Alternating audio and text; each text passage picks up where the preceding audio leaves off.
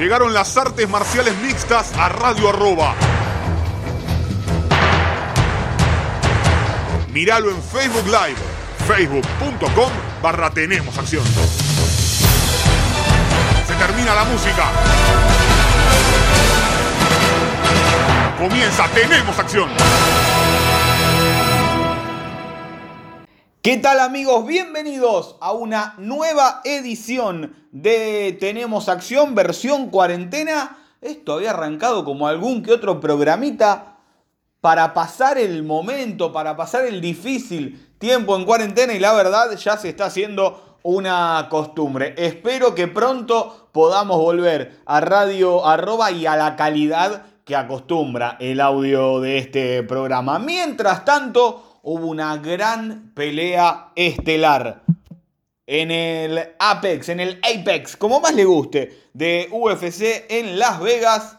Dustin Poirier y Dan Hooker hicieron una pelea realmente extraordinaria. La estelar a cinco asaltos de toma y dame. Cinco asaltos de palo por palo y Dustin Poirier se terminó por llevar el triunfo en decisión unánime. Dos tarjetas 48-47, la restante 48-46 para el diamante que ahora tiene un récord de 10, 2 y un combate sin decisión en las 155 libras de UFC. Recordemos, la primera derrota había sido con eh, Michael Johnson y la segunda, la última, título en juego frente a Javib Nurmagomedov. En el medio le podemos agregar a Eddie Álvarez, Justin Gaethje, Max Holloway, Anthony Pettis. Increíble el récord que metió Dustin Poirier, que se había vuelto un peleador, no sé si del montón, pero que en peso pluma, el corte de peso terminaba por complicarlo realmente demasiado. El cambio de categoría lo ayudó. Luego de perder con Conor McGregor, decidió subir y en 13 peleas que tuvo, en 10 de ellas salió con su brazo en alto. Ya sabemos lo que es Poirier, lo que es capaz de hacer. Y en esta pelea Hooker estuvo completamente a la altura. Un eh, Dan Hooker que también tuvo esto de pelear en peso pluma, de sufrir demasiado el corte y estabilizarse en las 155 libras, donde tiene un récord de 7 y 2. Las derrotas, Edson Barbosa y la de este fin de semana. Números tremendos los de los dos y una pelea realmente extraordinaria. Primer y segundo asalto para el neozelandés Hooker que si tenía 15 segundos más o 20 en la segunda vuelta, yo creo que lo sacaba por nocaut técnico. Le había pegado por absolutamente todos lados y lo tenía contra la espada. Lo tenía ahí. Ya está, era cuestión de tiempo y de puntería. Lo salvó la campana Poirier y esto tienen los que acostumbran ya a pelear en un nivel como el que acostumbra Poirier. Pelear con los cinco mejores siempre. Nunca bajar de eso. Y realmente se notó. ¿Dónde se notó? En que Hooker bajó un poquito el nivel y eso lo termina aprovechando Poirier. En el vivo con Walter Guerreiro nos había dado la, la sensación de que podía llevarse Hooker el tercero. Realmente lo vi de vuelta. Lo ganó clarito, clarísimo Dustin eh, Poirier. Nada que decir, la tarjeta de 48-47 es perfecta. Un eh, Poirier que si bien fue derribado cuando es derribado en el tercero busca guillotina. Desde la guillotina después sale Hooker, pero empieza a trabajar para triángulos, para ponerse de pie. Fueron dos minutos en el suelo con Hooker con poca ofensiva clara realmente. Y sí un Poirier que se defendía y si bien no contamos tanto pegar desde abajo, sí contamos los intentos de sumisión y sobre todo cuando se puso de pie el revoleo de golpes. Otro pequeño detalle, ¿ustedes vieron el clinch? ¿Cómo salía del clinch Poirier? con los codos y con los cruzados. Lo que se han pegado estos dos, sin lugar a dudas, será top 5 de las mejores peleas del 2020. Tal vez sea la mejor, la segunda, la tercera, pero una pelea realmente extraordinaria. Además, segunda batalla del año para Hooker, porque recordemos ese peleón que tuvo en Oakland contra Paul Felder allí por el mes de febrero, cuando todo era normal y no era como ahora. Una pelea tremenda, realmente, y vamos a ver cómo sigue todo, cuándo vuelven a pelear. Lo cierto es que el camino de Poirier me parece muy, pero muy claro. Hay alguien con quien no peleó, hay alguien para una victoria significa tener una nueva chance por el título. Estoy hablando ni más ni menos que de Tony el Cucuy Ferguson. Porque no han peleado nunca entre ellos y es algo muy raro con la cantidad de peleas que tienen que no se hayan cruzado arriba del octágono. Me parece el momento exacto para hacer la pelea. ¿Por qué? Porque el que gane de ahí debería tener la chance de pelear contra Javib o contra Justin Gaethje. A ver, bueno, va a aparecer McGregor en el medio, si es que no se retiró, no, y va a tener la chance más rápido McGregor. Pero tiene una lógica que Poirier y Ferguson peleen. Y a ver, la cantidad de victorias consecutivas de Tony Ferguson no se puede eh, poner en duda por una derrota con Gaethje. Lo mismo que Poirier, la cantidad de victorias no se puede poner en duda por una derrota con Javib. Entonces, estaría bueno que de ahí salga el próximo retador al eh, cinturón. Más que Poirier. A ver, Poirier peleó con los dos, le ganó uno y al otro. Tony peleó con uno. Es decir, Poirier le ganó a Gaethje, perdió con Khabib. Tony perdió con Gaethje, no peleó con Khabib. Y yo creo que se puede llegar a dar tranquilamente una revancha para Poirier o también una chance para Tony Ferguson, ya sea pelear por primera vez la pelea maldita con eh, Nurmagomedov o pelear una revancha en condiciones tal vez un poco más normales, porque esto ya estaríamos pensando en pelear bastante más adelante frente a Justin Gaethje.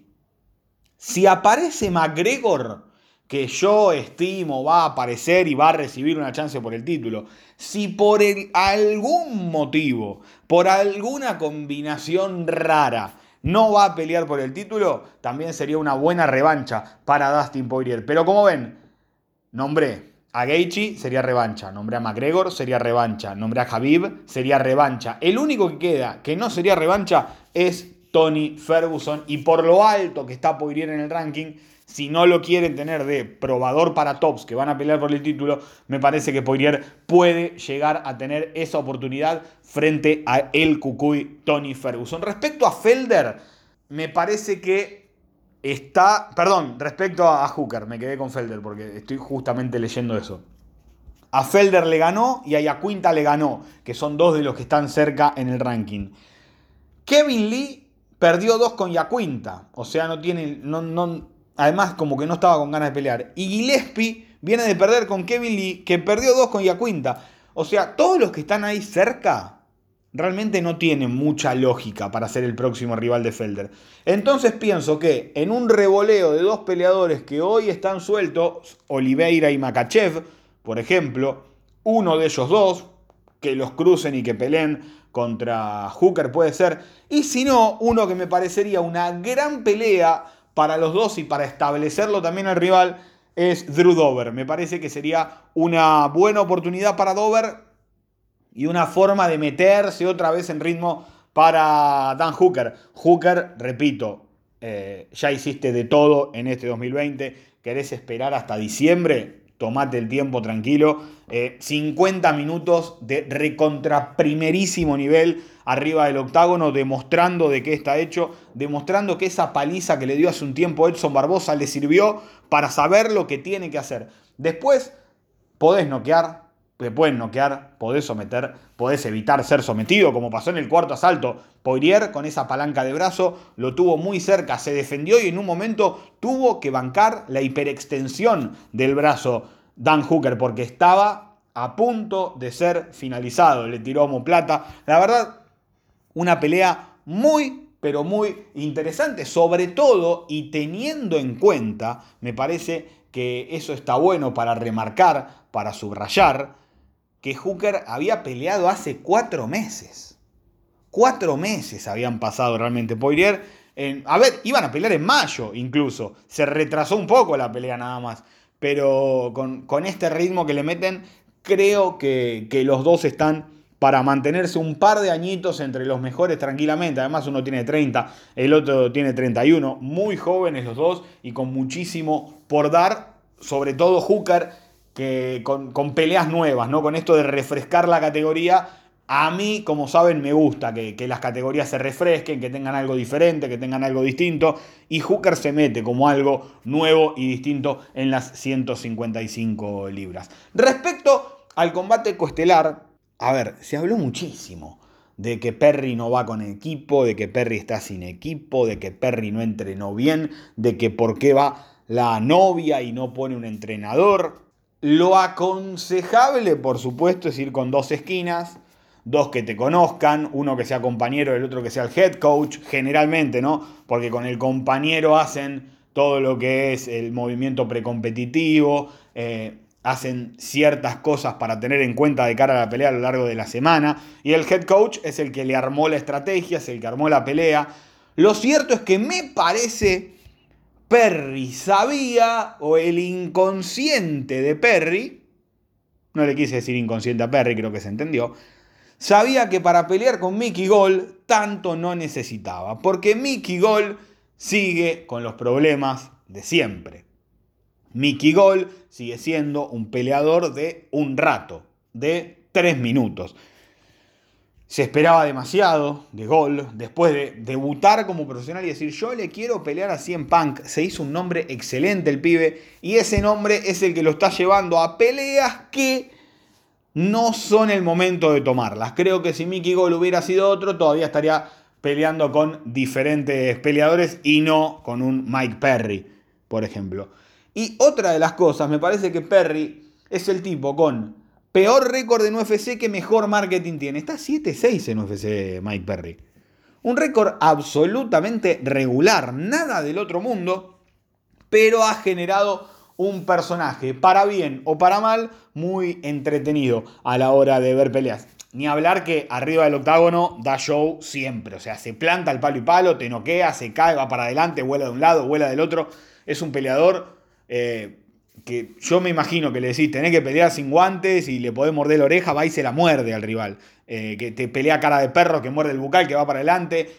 Siempre. Y así lo será y eso es lo que tiene Mike Perry que tal vez no tienen otros. Veremos qué, qué es lo que sucede realmente acá. Hay varios peleadores que pueden ser rivales de Mike Perry. A mí me gustarían, y marqué tres, a ver, tres de, momentos bien distintos. Nicolas Dalby, si le gana a Danny Roberts, pueden hacer una guerra. Ni hablar Nico Price, que está tan loco como él. Price contra Perry es una barbaridad de pelea. Y si a Perry lo quieren tener como probador de pegadores, como probador de strikers, me parece que es una buena opción para Miguel Baeza, para el chico que viene de noquear a Matt Brown. Me parece que podría llegar a ser una buena prueba para ver dónde está parado.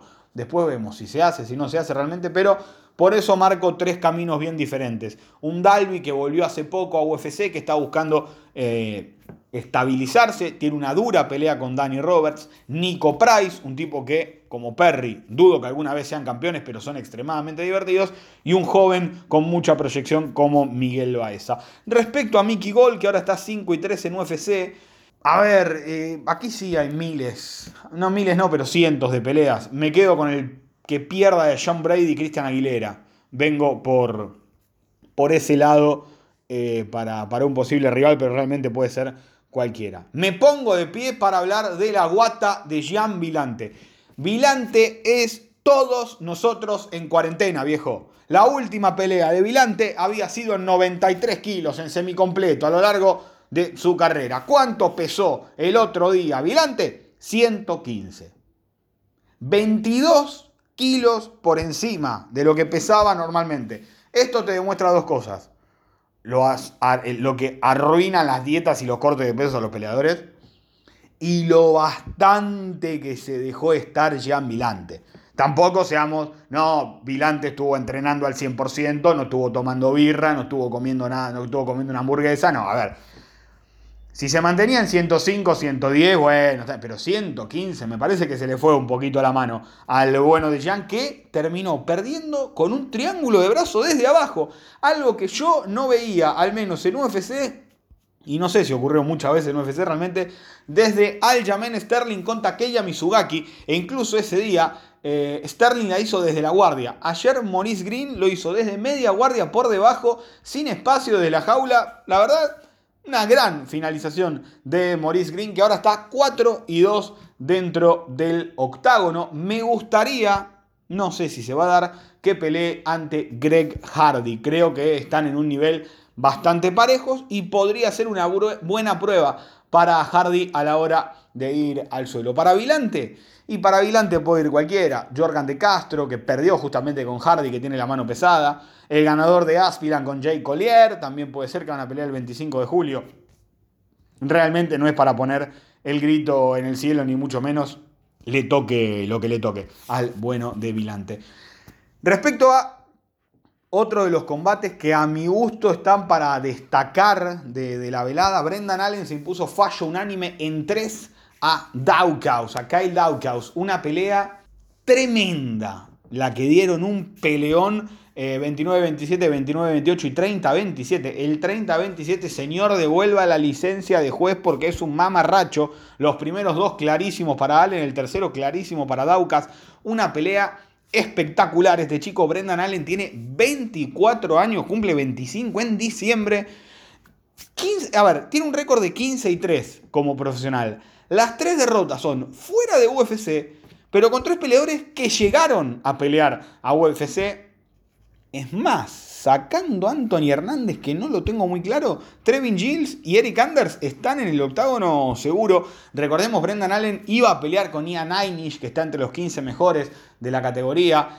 Eh, era un buen paso para Einish, teniendo en cuenta que metió Holland, Breeze y ahora Daukaus. Una seguidilla muy pero muy interesante para el comienzo de la carrera de este chico que comenzó también en UFC eh, en el Contender Series. Tiene de las 15 victorias, 8 sumisiones, 6 fueron mataleón, 5 por nocaut. Peleador tremendo. El único gran problema es que va a sufrir un lindo parate, triple fractura en el rostro, eh, nariz y orbital el manager dijo que hay chance de que vuelva en semicompletos. Eh, es un chico joven, tiene lógica si tiene que volver en eh, semicompletos porque sigue creciendo en masa muscular y, va a ser cada vez más complicado meterse en el límite de las 185 libras.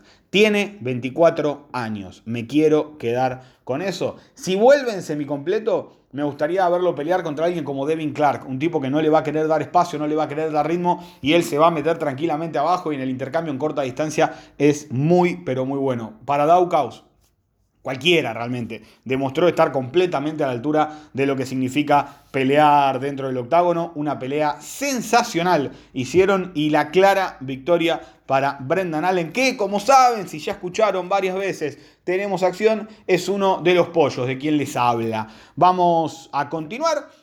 Takashi Sato contra Witt, era una pelea, a ver, Witt la tomó después de que eh, al rival original, Abraham Braimah, se me mezclaron los nombres, le haya dado positivo uno de sus esquineros de coronavirus, decidieron bajarlo directamente, como habían hecho la semana anterior con Matt Frébola, me parece excelente. Y esto es algo que no se dice lo bien que está trabajando UFC con la pandemia. Eh, ha tenido muy pocos problemas, pero los pocos problemas que tuvo los ha sabido afrontar. Ya está el, también el protocolo de cara al viaje a Abu Dhabi y ningún peleador va a viajar sin ser testeado previamente para evitar cualquier problema, cualquier cosa. Desde el principio ya los van a testear, va a haber cinco testeos cuando llegan.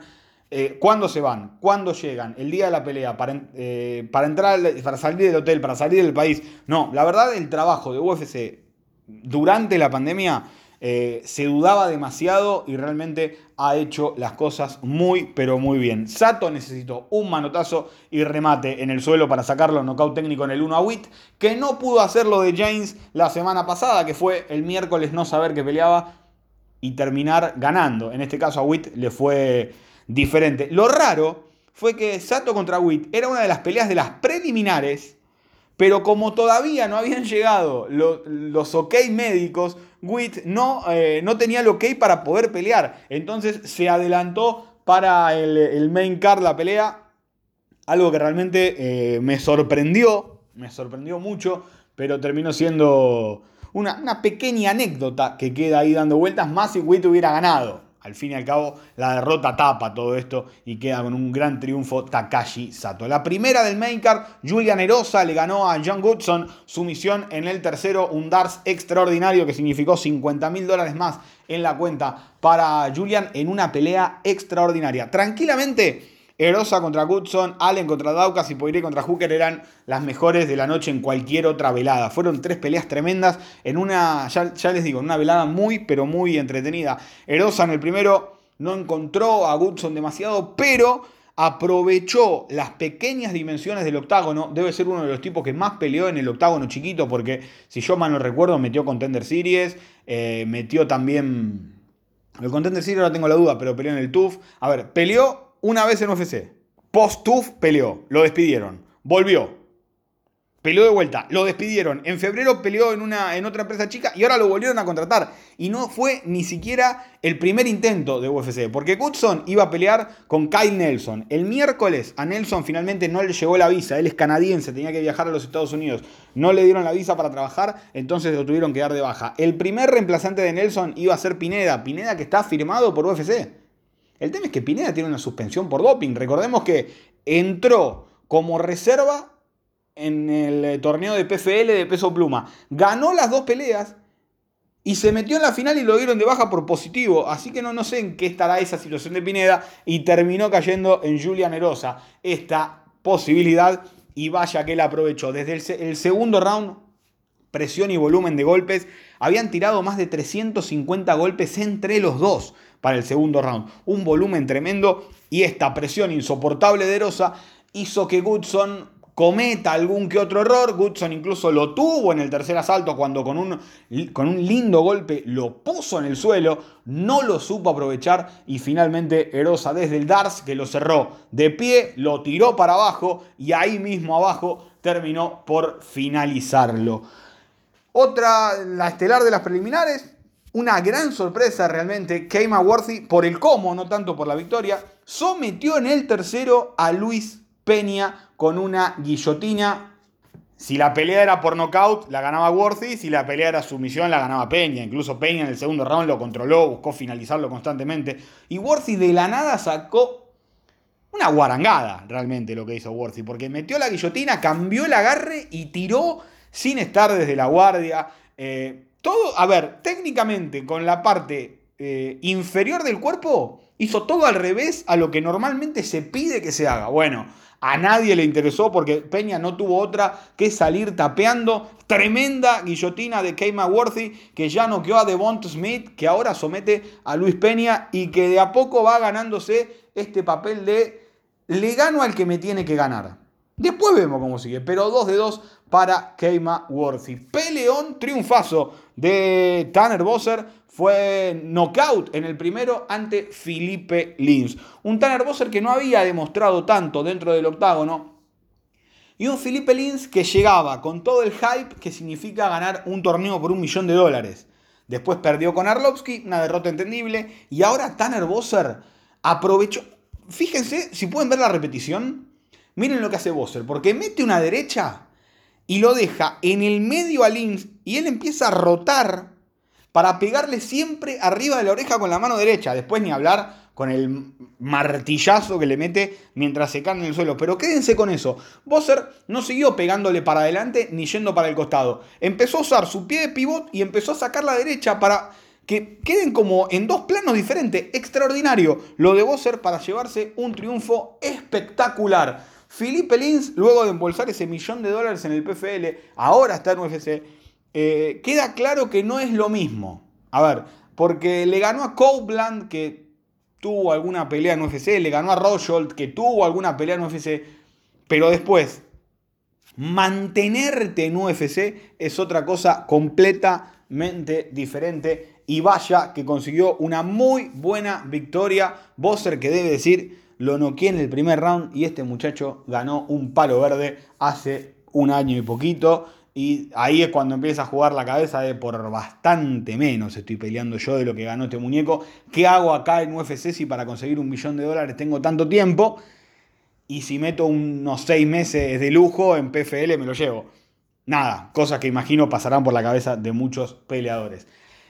Me gustó mucho la presentación de la chiquita, de la de 20 años, Kai Hansen, que se impuso a Jin Hu Frey. Fue su misión en el tercero, fue palanca de brazo, la mejor finalización de la noche, también la mejor performance de la noche, 50 mil dólares para ella.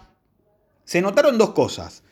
Primero y principal, que Frey es peso átomo, que no es peso paja, que pelea 5 kilos más abajo de lo que lo hace normalmente, porque, a ver, es similar a lo que sucedió con Michelle Watterson a lo largo de su carrera.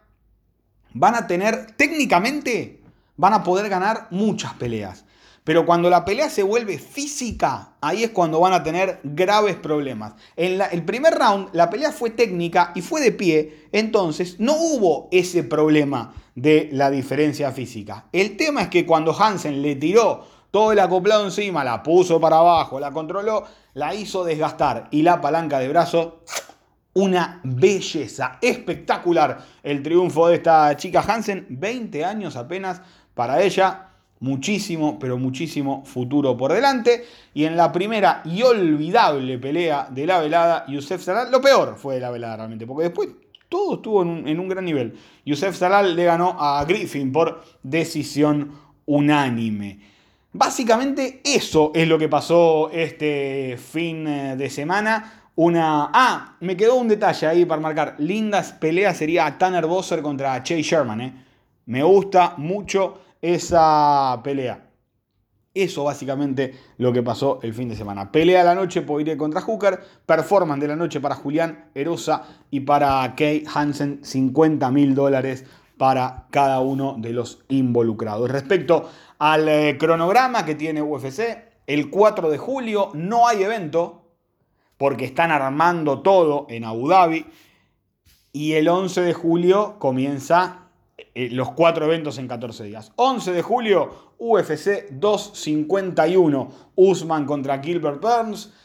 Volkanovski contra Max Holloway, la segunda parte, y Peter Yan contra José Aldo. Las tres peleas con título en juego. El de los Welter que tiene Usman, el de los Pluma que tiene Volkanovski y el vacante de peso gallo, el que dejó vacante Henry Sejudo, que disputarán Peter, Jan y José Aldo. El 15 de julio, en la categoría de peso pluma, esto es un miércoles, Dan Ige se enfrentará con Calvin Keitar en una pelea que también promete ser muy, pero muy interesante. Coestelar de esa velada, el debut de Frankie Edgar en peso gallo frente a Pedro Muñoz. El 18 de julio, Davison Figueiredo y Joseph Benavides se ven las caras por segunda ocasión para dirimir quién será el campeón de peso mosca de UFC. Recordemos, Sejudo lo dejó vacante, Figueiredo le ganó a Benavides, Figueiredo no dio el peso ese día y por eso no pudo consagrarse campeón. Además, en el medio de la pelea hubo un choque de cabezas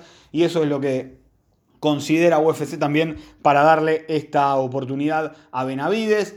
Y el 25 de julio, categoría de peso mediano, Robert Whittaker frente a Darren Till. Estas cuatro carteleras en la isla de Dana. Veremos, veremos qué termina siendo realmente todo esto. Se toma un mes y medio, casi un mes.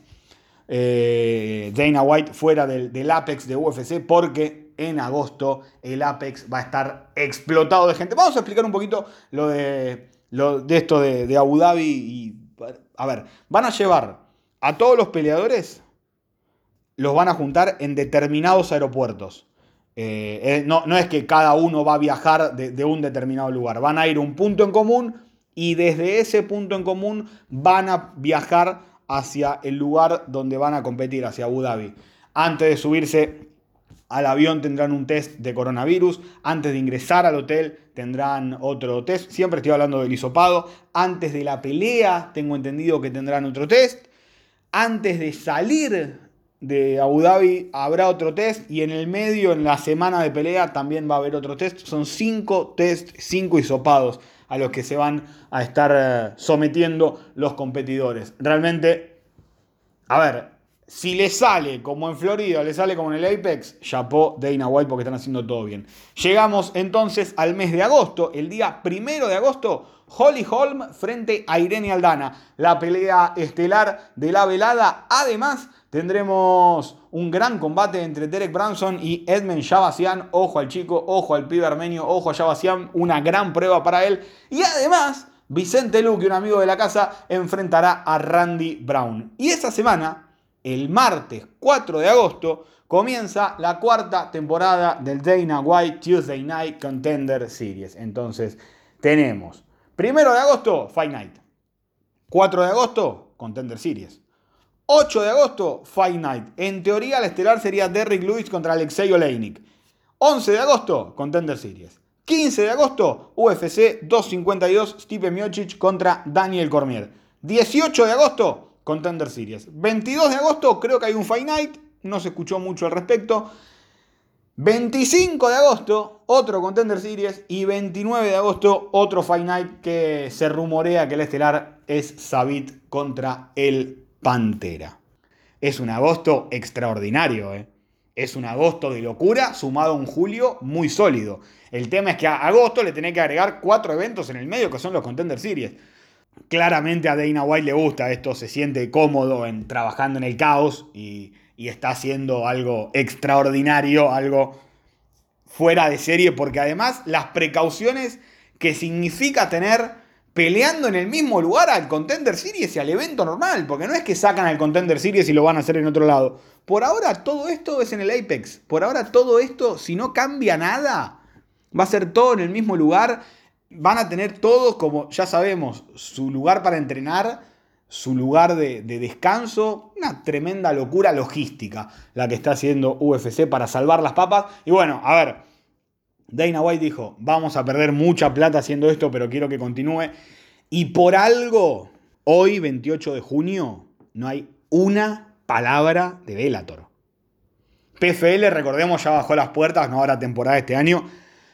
Y tranquilamente, a ver, podrían manejar algo, intentar algo, evidentemente es una pérdida de dinero absoluta y no, ni Bellator ni PFL, al menos en el momento, están lo suficientemente eh, con ganas de, hacer esta, esta, de generarse esta pérdida. Veremos si hay, si hay novedades pronto. Escuché que el PFL podría llegar a hacer algo el 31 de diciembre, pero nada oficial. Combate Américas vuelve el 28 de agosto, habrá una oportunidad para Juan Puerta, para el peleador colombiano, así que también empieza a revitalizarse un poco Combate Américas.